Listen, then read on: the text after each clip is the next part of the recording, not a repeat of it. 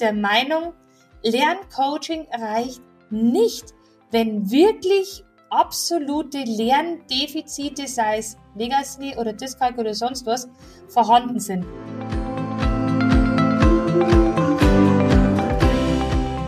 Kurswechsel Kindheit. Dein Podcast für ganzheitliche Bildung und Erziehung mit Andrea Schmalzel und Petra Rodenberg.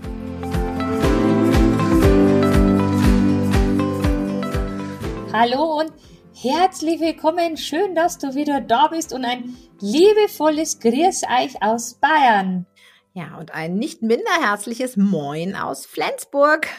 Ja, wir haben dieses Mal wieder ein ganz spannendes Thema im Rucksack, denn uns beschäftigt es wirklich schon die ganze Zeit. Die Frage, kann man mit Lerncoaching wirklich alle Lerndefizite weghexen? Das ist so ganz locker flockig dahin gesagt, aber es ist echt ein Thema, wo uns auf die Nägel brennt, dass wir da mal wirklich drüber sprechen. Denn wir sind der Meinung, Lerncoaching reicht nicht, wenn wirklich absolute Lerndefizite, sei es Legacy oder Dyskalk oder sonst was, vorhanden sind. Da frage ich jetzt aber mal die Petra, hey, wie denkst denn du dazu oder was ist denn deine Meinung? Ja, mm, gut. Erstmal ähm, muss man sagen, Legasthenie und Dyskalkulie sind einfach so ein paar spezielle Fälle. Und ich würde es ja nicht mal mehr als Defizit, sondern als Lernbesonderheit bezeichnen. ja auch immer die Macht der Worte. Ähm, aber es ist tatsächlich so, ich höre immer wieder, kann man denn als Lerncoach auch mit Legasthenie und Dyskalkulie arbeiten? Kann man natürlich, wenn man sich mit dem Thema auskennt, sage ich jetzt mal. Dazu muss man einfach verstehen, was dahinter steckt. Hinter Legasthenie und Dyskalkulie, das ist eben nicht so, dass ein Kind einfach nicht lesen, schreiben oder rechnen lernt. Auch da gibt es ganz viele Kinder, die ohne das Label Legasthenie und Dyskalkulie schon riesige Probleme beim Lesen und Schreiben lernen haben, weil in unseren Augen oft viele Dinge nicht individuell genug laufen in der Schule und viele Kinder vielleicht andere Ansätze bräuchten. Aber im speziellen Fall Legasthenie und Dyskalkulie lernen die Kinder oft anders. Und wenn ich den Kindern helfen möchte, dann muss ich verstehen, wie sie anders lernen und muss wissen, von welcher Seite ich sie denn erreichen kann, damit ich das, den Stoff so aufbereite, dass sie ihn umsetzen können und auch die Voraussetzungen schaffe. Das heißt aber nicht, dass Lerncoaching oder äh, ja bei Legasthenie und Dyskalkulie nichts zu suchen hätte. Ganz im Gegenteil. Ähm, ihr wisst, wir stehen für eins, nämlich einen ganzheitlichen Ansatz. Und der ganzheitliche Ansatz den brauche ich sowohl im Legasthenie und als auch im Dyskalkulie-Training, als auch sonst beim Lernen. Und zum ganzheitlichen Ansatz gehört natürlich vieles dazu, was wir im Coaching machen. Einfach eine besondere Art der Kommunikation mit den Kindern, der Aufbau von Selbstbewusstsein, von Selbstwert und auch ähm, ja etwas, was ich im Studium gelernt habe. Und ich finde das einfach cool. Das Wort, das muss ich jetzt hier mal anbringen. Ich habe es im Zusammenhang mit ADHS gelernt. Unser Professor sagte immer, die Kinder brauchen eine positive ADHS-Identität. Identität. Und es ist bei LRS und Dyskalkulie, finde ich, ganz genauso. Die Kinder müssen das nicht als Manko, als Defizit oder als Anderssein empfinden, sondern Legasthenie und Dyskalkulie ist etwas, was zu ihnen gehört, was sie auch ein Stück weit immer begleiten wird. Und je weniger wir dagegen kämpfen und je mehr wir es als als ein Teil von uns akzeptieren, wenn es eben da ist und einfach lernen, mit den richtigen Tools damit halbwegs geschickt umzugehen, ähm, umso stärker werden die Kinder und umso mehr steigt auch die Resilienz der Kinder. Ja, und ich glaube, dass es ja ganz wichtig ist, wirklich, wie schon du gesagt hast, die, die Background-Informationen zu haben. Ne? Also ich habe ja auch erst mit dem einen angefangen und dann habe ich dann wirklich gemerkt, oh, das reicht einfach nicht. Ne? Also das ist, ist halt häufig klar, lernt man als Lerncoach auch Kommunikation und so weiter und so fort und auch viele, viele coole Tools. Ähm, aber ich glaube wirklich, also ich bin mir sicher, also ich weiß, ähm, dass bei Legacy und Dyskalkulie muss man echt ganz, ganz tief in die Trickkiste greifen. Man braucht echt dieses Hintergrundwissen und auch das Verständnis, wieso es nicht funktioniert, wieso es auch nicht funktionieren kann, dass ich ohne, ähm, ja, keine Ahnung, wenn die phonologische Bewusstheit, wenn die noch gar nicht da ist oder das Verständnis da ist, dass das gar nicht funktionieren kann, oder? Was denkst du dazu? Ja, dann erkläre ich nochmal ganz kurz phonologische Bewusstheit für alle, die nicht wissen, was es ist. Und zwar, äh, Phonologie ist der Klang, der Laut und die Bewusstheit ist dessen, es ist einfach, ich werde mir des Lautes, des Klanges, den, den ich höre, bewusst, um es mal ein bisschen platt ähm, darzustellen. Das heißt, wenn ich ein höre, dann oder wenn ich das Wort Maul höre, dann höre ich eben, wenn ich das kann, heraus zum Beispiel, welche Laute sich da drin verbergen, nämlich das Hm, das Au und das H. Aber da gehört auch noch was ganz anderes zu, zum Beispiel zu erkennen, dass ich äh, mein und dein reimt, wäre auch zum Beispiel so etwas, ne? Diese Reime wahrnehmen oder auch Anfangslaute wahrnehmen, Endlaute erkennen, alles das gehört dazu. Und wenn ein Kind das nicht kann, wenn ein Kind überhaupt nicht erkennen kann, was für, dass ein Wort aus Lauten besteht, also wenn das nur so ein ich sag mal, so ein, ein, ein Klangkladderadatsch ist für das Kind und die einzelnen Laute gar nicht identifiziert werden können, dann ist natürlich ganz, ganz schwierig, es zu schreiben. Dann könnte ich mich nämlich nur über der ganz, die Ganzwortmethode anlehnen ähm, und das ist natürlich irgendwann, haben wir ja schon festgestellt, ich war ja einer der glücklichen Kinder Anfang der 70er Jahre, die danach schreiben lernen durften, dass das auch nicht so der Brüller gewesen ist. Und von daher gesehen müssen wir zum Beispiel immer bei den Grundlagen anfangen. Das ist, glaube ich, ganz wichtig zu verstehen, wenn man mit Kindern arbeitet, die Legasthenie und Dyskalkulie haben. Wie funktioniert denn Lesen lernen? Wie funktioniert Schreiben lernen? Was sind die sogenannten Vorläuferfähigkeiten? Was kommt denn überhaupt davor, bevor ich das überhaupt umsetzen kann? Und beim Rechnen ist es ja genauso. Wenn ich nicht verstehe, was hinter der Zahl oder dem Wort fünf steht, ja, wie soll ich denn dann rechnen können, wenn mir nicht klar ist, was sich damit verbindet? Weil viele Kinder mit Dyskalkulie haben eben ein sogenanntes Mengenverständnis nicht. Und das muss ich dann eben erst aufbauen.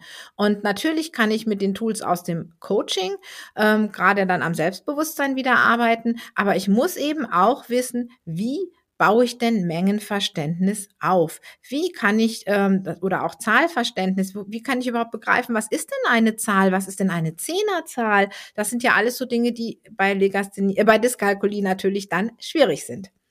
Ja, und ich glaube aber auch, selbst wenn jetzt ein Kind nicht die Diagnose hat, ne, ist es, glaube ich, ganz wichtig, auch das da zu verstehen zu können. Ne? Also wenn ein Kind jetzt in die Praxis reinschneidet und die Mama ganz klar sagt, ja, mein Kind hat aber Probleme in Mathe, ähm, selbst da wendet man ja eigentlich ähnliche Tools oder die gleichen Tools an wie bei der Dyskalkulie-Therapie an sich, ne? weil wir sind ja wirklich darauf gepolt, die Ursachen allen Übels zu finden ähm, und da muss man halt oftmals wirklich äh, zurückgehen. Also ich werde es nie vergessen, ich habe einmal wirklich ein Kind in der fünften Klasse gehabt. Und ähm, das hat nicht einmal eine Dyskalkulie bescheinigt gehabt, aber das ist dann zu mir gekommen, weil es eben mit Mathe Probleme gehabt hat. Und das war dann voll krass, weil das Kind hat nicht einmal einen Zehnerzahlenraum beherrscht. Nicht einmal ist, ne, von 0 bis 10, selbst dieses Zahlenverständnis war überhaupt nicht da.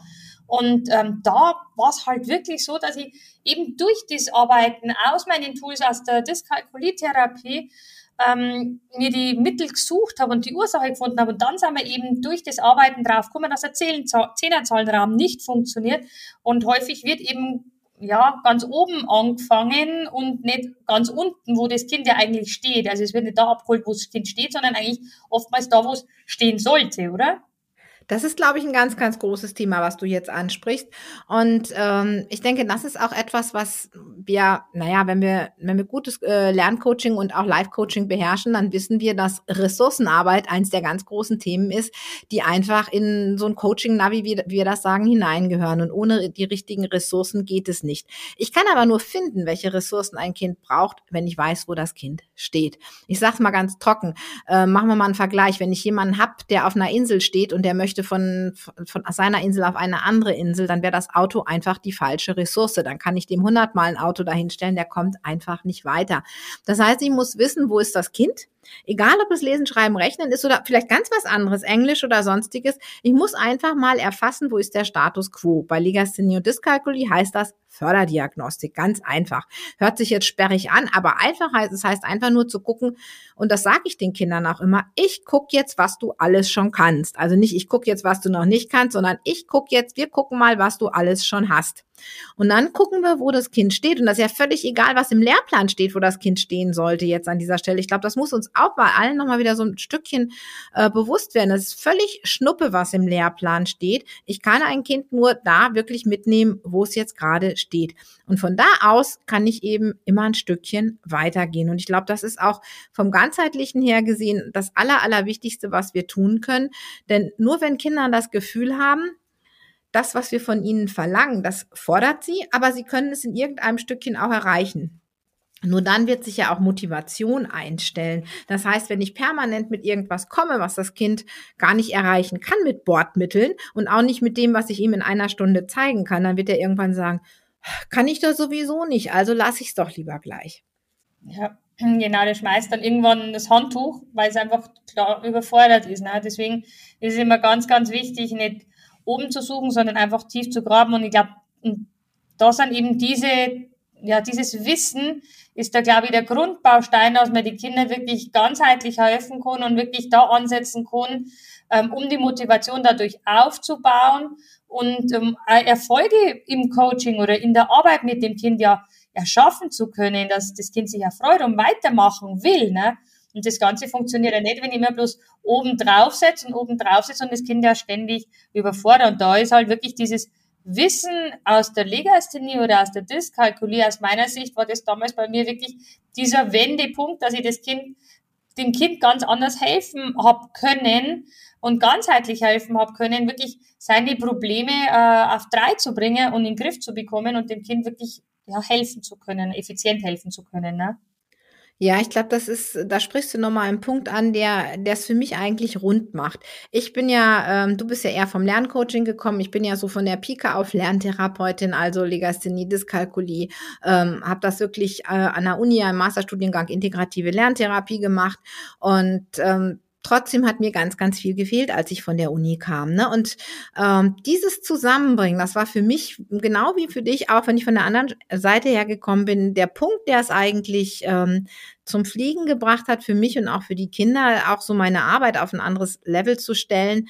Ähm, diese Tools einfach zusammenzubringen. Das, was wir aus dem Live-Coaching, aus dem Lerncoaching kennen und aus der Legasthenie-Dyskalkulie-Therapie, gerade wenn es um LRS und Dyskalkulie-Kinder geht, ist das das, was es für mich zum Fliegen gebracht hat, aber auch bei allen anderen Lernschwierigkeiten, weil viel von diesen Fördergeschichten, die man eben lernt in der Lerntherapie, die gehen eben auch ein, wenn Kinder gar kein LRS oder Dyskalkulie haben, sondern bei allen anderen Lernschwierigkeiten auch. Und dieses Zusammenbringen, dieses, dieses lerntherapeutischen Ansatz mit dem Ansatz aus dem Coaching, das ist für mich so, äh, ja, das ist einfach so das, was für mich, wie du schon gesagt hast, echt den, ja, die Veränderung gebracht hat.